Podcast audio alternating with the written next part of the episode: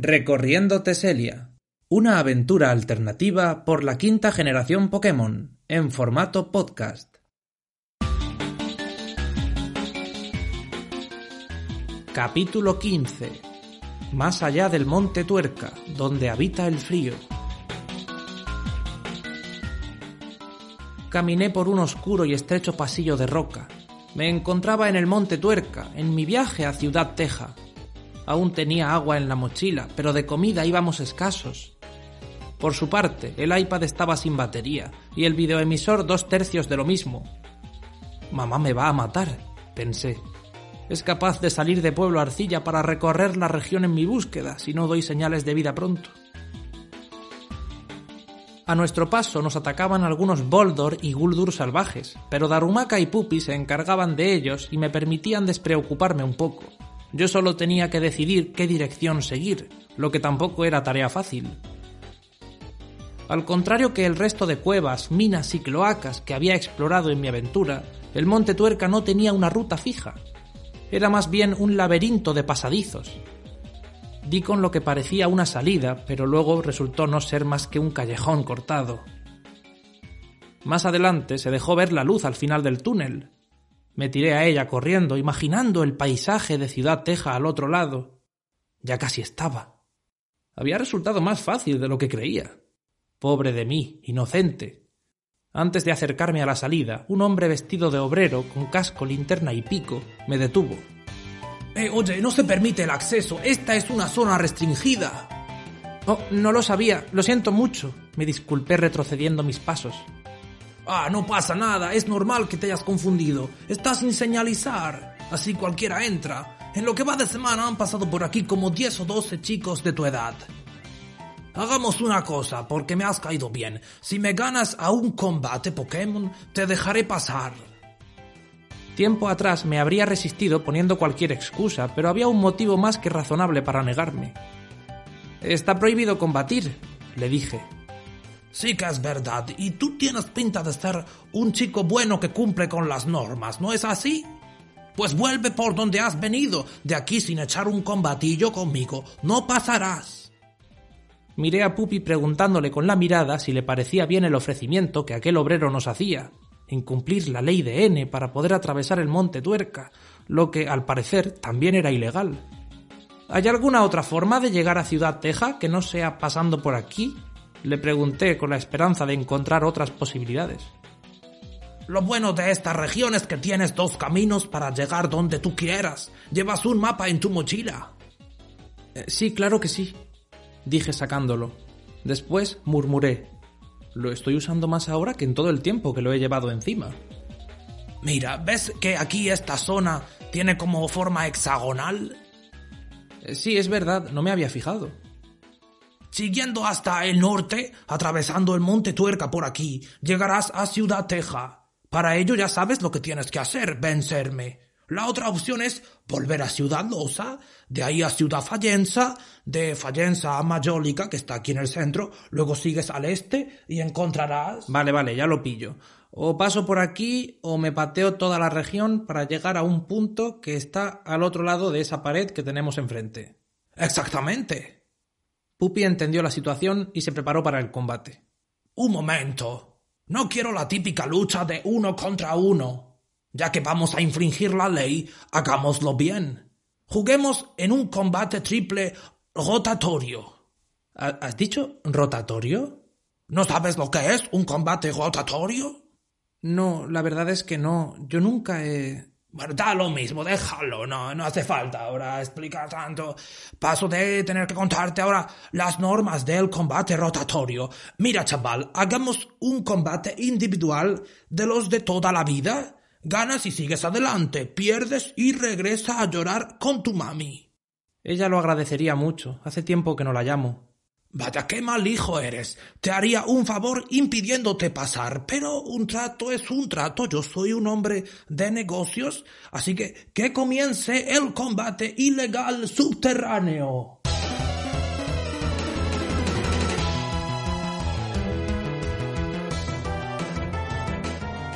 Pupi se puso en posición defensiva. De la mano del obrero salió disparada una ultrabol y de ella un excadril. Este es un Pokémon con forma de topo de tipo tierra-acero, con cuchillas como garras en sus patas delanteras y para dar una sensación mayor de canguelo también en su cabeza, a modo de casco picudo. Oye, Pupi, yo sé que tú eres un Herdier fuerte y eso, que no necesitas que te proteja todo el tiempo ni te cuide como a un bebé, pero a mí me da que contra ese Pokémon lo tenemos bastante jodido. Pese a la desconfianza e inseguridad de su entrenador, mi Pokémon no se dejó amedrentar ante el rival. Excadril utiliza avalancha, pero sin sepultarme a mí. Al instante, una pared de rocas se derrumbó sobre Pupi. Este lo esquivó y atacó usando golpe roca, que no hizo mucho daño al topo, pero consiguió bajarle la defensa, lo que ya era un adelanto. Tienes un Pokémon listo. Haber previsto dónde caerían las rocas sin que su entrenador se lo advirtiese y le dijera qué hacer. Mm, da mucho que pensar. Me dijo el obrero. El excadril usó golpes furia contra Pupi, logrando golpear hasta en cuatro ocasiones. Mi Pokémon volvió a utilizar golpe roca, causando algo más de daño. Entonces el excadril desapareció en una nube de polvo. ¡Pupi va a atacarte por debajo! Usa avivar, resiste el golpe y atízale con derribo. Ladró contento, utilizó el movimiento que yo le había indicado para subir su ataque, y tras ello intentó protegerse, pero el excadril fue mucho más rápido y lo lanzó por los aires asestándole así un golpe crítico. Pensé que Pupi ya no se levantaría. El pobre estaba exhausto. Además de a ese topo, se había enfrentado a un montón de Pokémon salvajes antes, y lo peor de todo es que desde que me había convertido en fugitivo de la justicia, yo no había podido darle de comer como corresponde. Traté de acercarme a él y poner fin al combate, pero el obrero me gritó. No te muevas, quédate donde estás. Pero mi amigo está en apuros, tengo que hacer algo. No seas un dramas, tan solo mira lo que está haciendo tu mascota. Obedecí y vi al Herdier malherido ponerse en pie fortalecido por el movimiento avivar, entonces salió disparado contra su rival y lo debilitó usando represalia. ¡Qué increíble Pokémon tienes! Si lo entrenases más y le dieras algunas proteínas, tendrías un buen candidato para enfrentarte al alto mando y hacerte así con el título de... Ah, bueno, claro, calla, calla. Eh, no se puede, qué fastidio.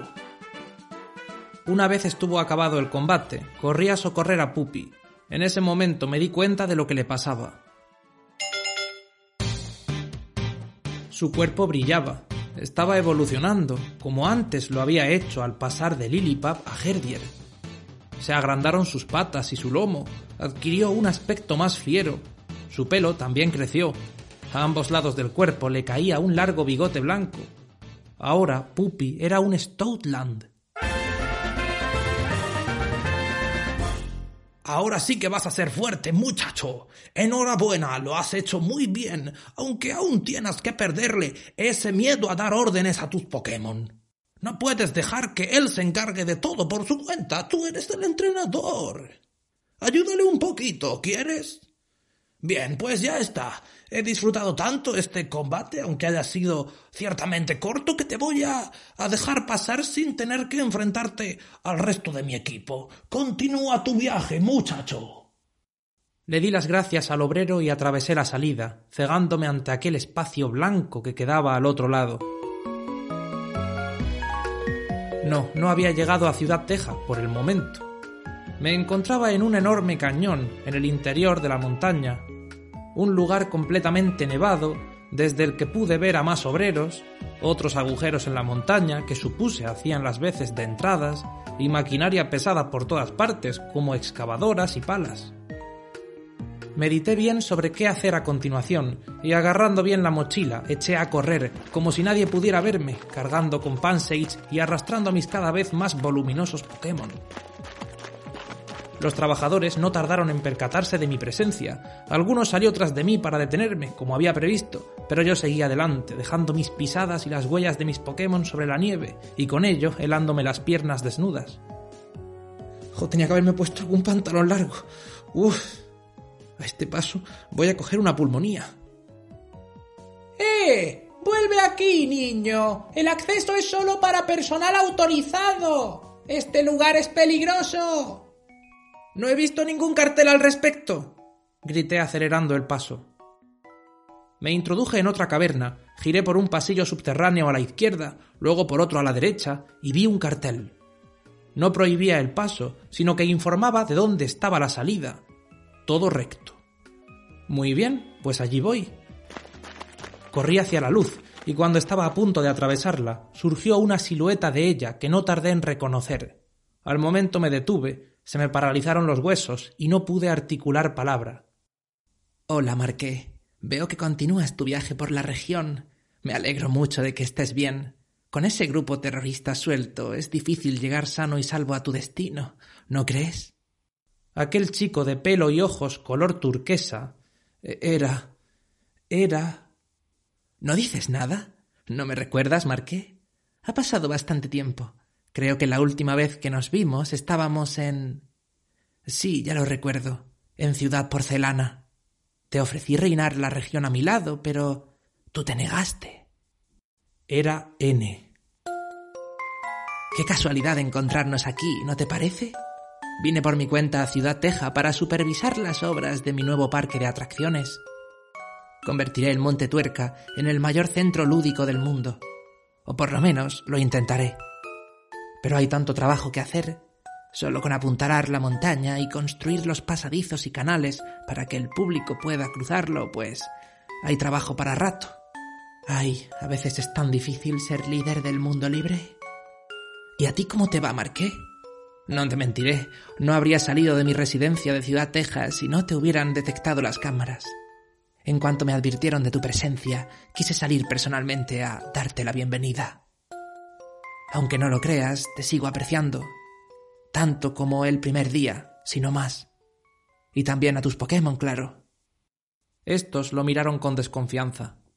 Pupi se ha hecho bastante grande, ¿eh? Bueno, no vamos a quedarnos aquí de cháchara todo el día bloqueando el paso. Hace mucho frío. ¿Te parece bien si vamos a mi casa? No, no vas a. ¿No vas a detenerme? Soy un criminal buscado por tu ejército. mis Pokémon atacaron a unos soldados y, yo... No digas tonterías, Marqué. Tú eres un buen amigo mío. ¿Te están buscando? Ahora mismo enviaré la orden de indulto. Esto va así. Tranquilízate. Acompáñame a casa. Tienes un aspecto que da lástima. Te estás congelando. Te dejaré algo de ropa. Tú y tus Pokémon podréis descansar. Llegué a plantearme marcharme en otra dirección, salir corriendo o algo así, pero no tenía a dónde ir. Si le contradecía, iría a por mí. Era el hombre más poderoso de Teselia. Ante él yo estaba indefenso, sin importar si me acompañaban mis Pokémon o un ejército de hadas legendarias.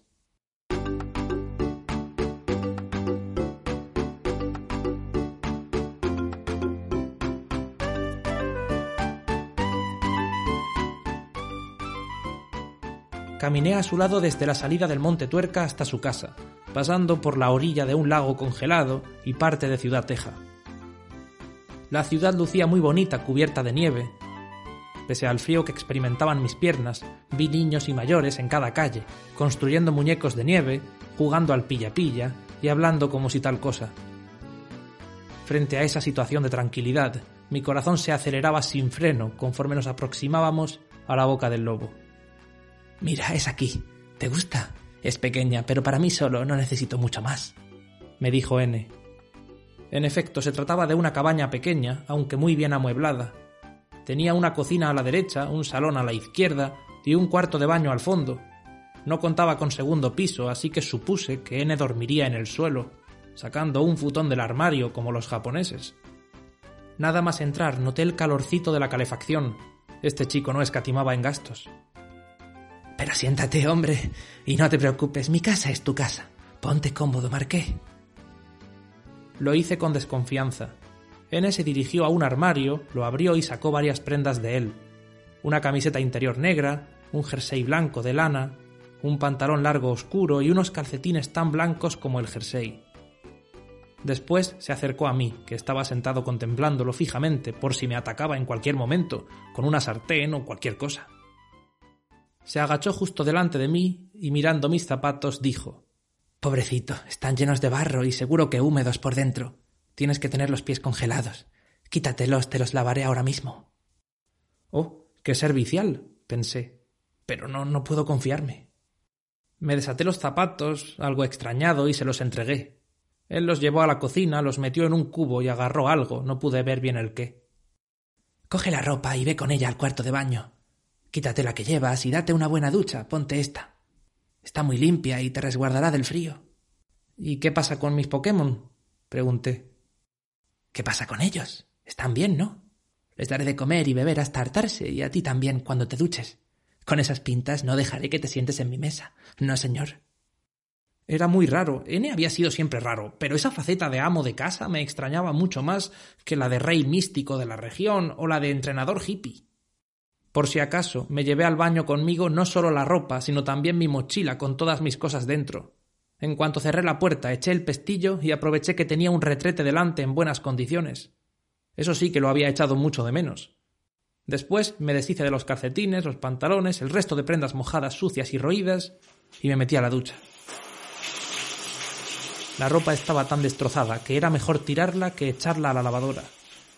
Si de verdad N me concedía el indulto, mi siguiente parada sería la primera tienda de ropa que encontrase. Vaya, ahora que lo pienso, estoy dejando demasiadas cosas pendientes. Me dije. Comprar ropa, llamar a mi madre, ir a la torre Duodraco. Me duché tranquilamente, pensando en las intenciones de N para conmigo. ¿Me estaría tendiendo una trampa?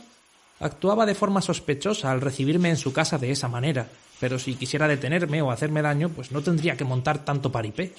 Con atacar de frente habría bastado. Mis Pokémon estaban cansados y yo no me sentía mucho mejor. Ya seco y con la ropa de N puesta, salí de vuelta al salón. N había dejado mis deportivas como nuevas. Pupi, Darumaka, Suobat y Pansage dormían plácidamente sobre unos cojines, y el otro me esperaba de pie frente a la mesa de la cocina.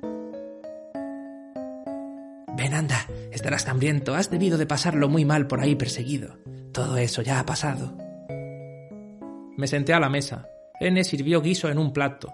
Para mi sorpresa, no llevaba ingredientes de origen Pokémon.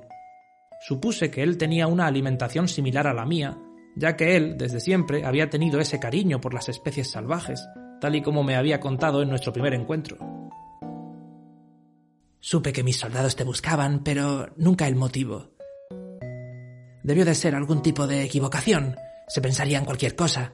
Hombres incompetentes hay en todas partes. Te pido mis más sinceras disculpas, Marqué. Me preocupé mucho por ti cuando vi que habías dejado de escribir en el Peliper Times. Me gustaban mucho tus columnas, de verdad. Qué alivio habernos encontrado, ¿no? Ahora puedes volver a tu oficio de periodista, viajar sin miedo, venir conmigo si lo deseas. ¿Ir contigo? Hay que ver, ¿te has mirado en el espejo, Marqué? Esa ropa te queda muy bien. Pareces un modelo. ¿Eso es un cumplido o me estás tirando la caña? Pregunté sin miramientos. Estás muy tenso. Necesitas relajarte. Dejé caer la cuchara sobre el plato, ya vacío. Muchas gracias por tu hospitalidad, N, pero debo marcharme. No debería haberme puesto tu ropa. No quiero deberte nada. Me cambiaré ahora mismo y me marcharé. No es mi ropa, es la tuya. Yo nunca la he usado. Es tan nueva como esta casa. Puedes quedártela, tengo mucha. Me sentiría culpable si te helases ahí fuera. Aquí, por mucho sol que haga, el frío ataca y la nieve perdura. Insisto, Marqué, relájate. Te he preparado una cama si quieres descansar. Señaló al suelo del salón. Había colocado un futón en medio. Estaba claro que no me dejaría irme como si nada. Decidí, por tanto, seguir su juego, fuese el que fuese, y tumbarme allí, con una condición. Que me dejes llamar a mi madre. Es que hace días que no puedo hablar con ella y debe de estar preocupada. Lo entiendo, la familia es importante. Enchufé el videoemisor a la corriente y tras unos segundos con la pantalla en negro se encendió. Tenía decenas de llamadas perdidas de casa y un par de Black. Seleccioné el contacto y llamé. Marqué, hijo. Ay, no sabes lo que he sufrido. Saliste en la tele, dijeron algo de que habías atacado a unos soldados. ¿Dónde estás? ¿Qué estás haciendo por ahí? Vuelve a casa antes de que te metas en más problemas. Mamá, escúchame un momento. Estoy bien. He llegado a Ciudad Teja, al noroeste de la región. Pues ahora mismo me lo cuentas todo, con pelos y señales. No te preocupes por las facturas del videoemisor, que esas las pago yo. Pero no me quedo tranquila sin saber qué te ha pasado. Volveré a casa cuando acabe. Eh, siento mucho no haberte llamado antes, pero me quedé sin batería y en el monte Tuerca no hay enchufes, entonces he tenido que pedir ayuda. ¿Pero has estado tres días en el Monte Tuerca? Es una larga historia, mamá. Yo no entiendo nada. Intentaré llamarte esta noche. Eh, te quiero. Y yo a ti, hijo. Dale recuerdos a Pupi y al resto de tu equipo. Os echo mucho de menos. Y colgué. N regresó del baño sonriendo. Yo también he tenido una llamada por teléfono ahora mismo, dijo. He hablado con el director del Pelipper Times. Me ha comentado que espera tus nuevas columnas a partir de mañana. ¿No es algo genial? Podrás hacerlas tranquilamente desde aquí. Yo no te molestaré.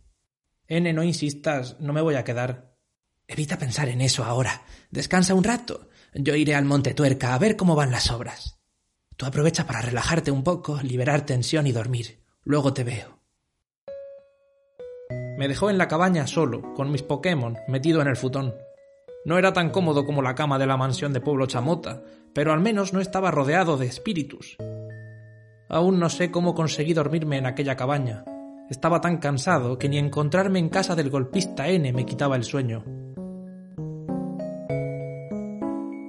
Al despertar me noté acalorado. Me destapé de golpe y como estaba sudando me saqué el jersey, dejándome puesta la camiseta interior negra, que era la que más calor daba. No estaba dispuesto a desnudarme en la casa de un ser impredecible como N. Volví a dormirme, pero no fue un sueño reparador como el anterior. En su lugar, imágenes borrosas pasaron por mi mente. Al mismo tiempo oía voces.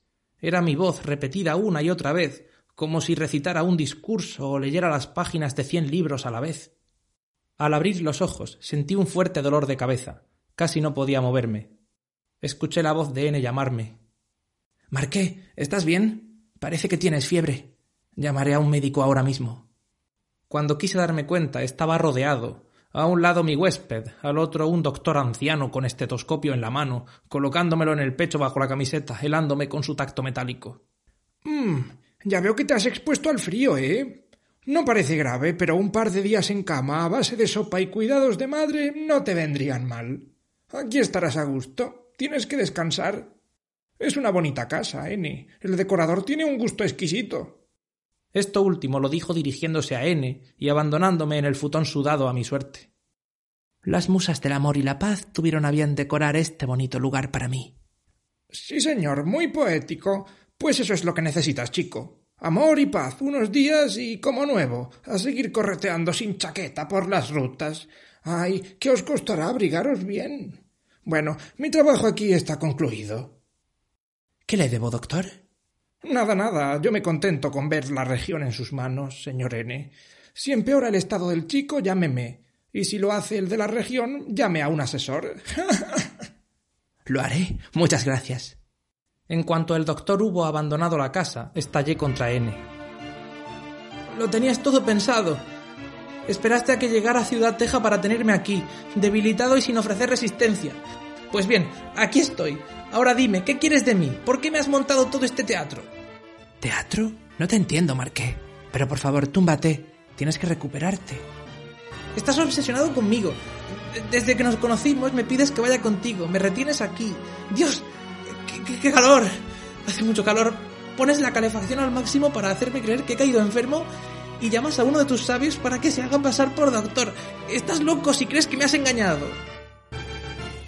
Intenté levantarme, pero mi cuerpo no reaccionó como quería. Y me has envenenado, añadí. Nada de eso. Es cierto que te esperé a la salida de la cueva para invitarte a venir y ayudarte, pero todo lo demás no está más que en tu cabeza, Marqué. He quitado la calefacción antes de irme, para que no te cuezas con el jersey y la manta. El doctor es una eminencia en la región, uno de los médicos más importantes y queridos por todos. Y envenenarte. Jamás haría algo como eso.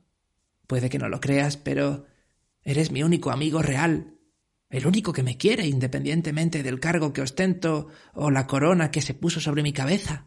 Y es por eso por lo que estoy obsesionado contigo, si es que esa es la palabra, porque en realidad no tengo a nadie más.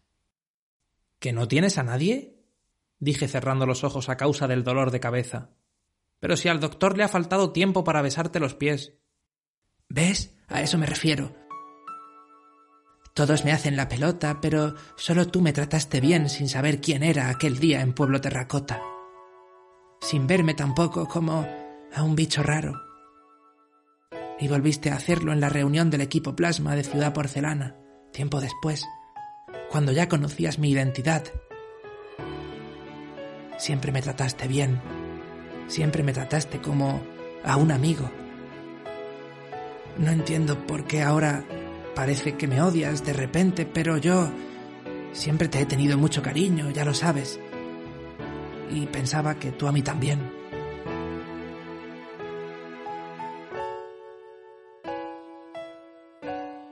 Me quedé pensativo. Parecía sincero. Su expresión de picardía y dicha había desaparecido de su rostro. En su lugar se mostraba triste, vacío, vulnerable. Él, el hombre al que todos temían o adoraban, y para ese hombre, para N, yo era un igual, alguien de quien solo ansiaba. Sé sincero, por favor. ¿Qué quieres de mí? Es evidente, ¿no? Ya lo he dicho. Tu amistad. Mi amistad y nada más. Admite que lo de lavar mis zapatos es raro. ¿Lo es? ¿Es raro querer ayudar a alguien a quien aprecio? Si te he incomodado y te he parecido raro, te pido mis más sinceras disculpas. Las relaciones humanas no son mi fuerte. Escuchándole aquella tarde, me di cuenta de que aquel no era el poderoso rey que otros pintaban, tan solo un pobre niño roto, sin amigos ni padres que le dieran cariño.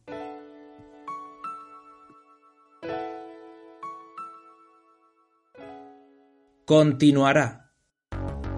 Suscríbete para no perderte los próximos episodios. Puedes seguirme en Twitter o Instagram como arroba marquemepese. No dudes en compartir este podcast con tus amigos si te ha gustado y recuerda que puedes dejar un comentario en redes sociales. Gracias a oyentes como tú, recorriendo Teselia es posible. Hasta la próxima.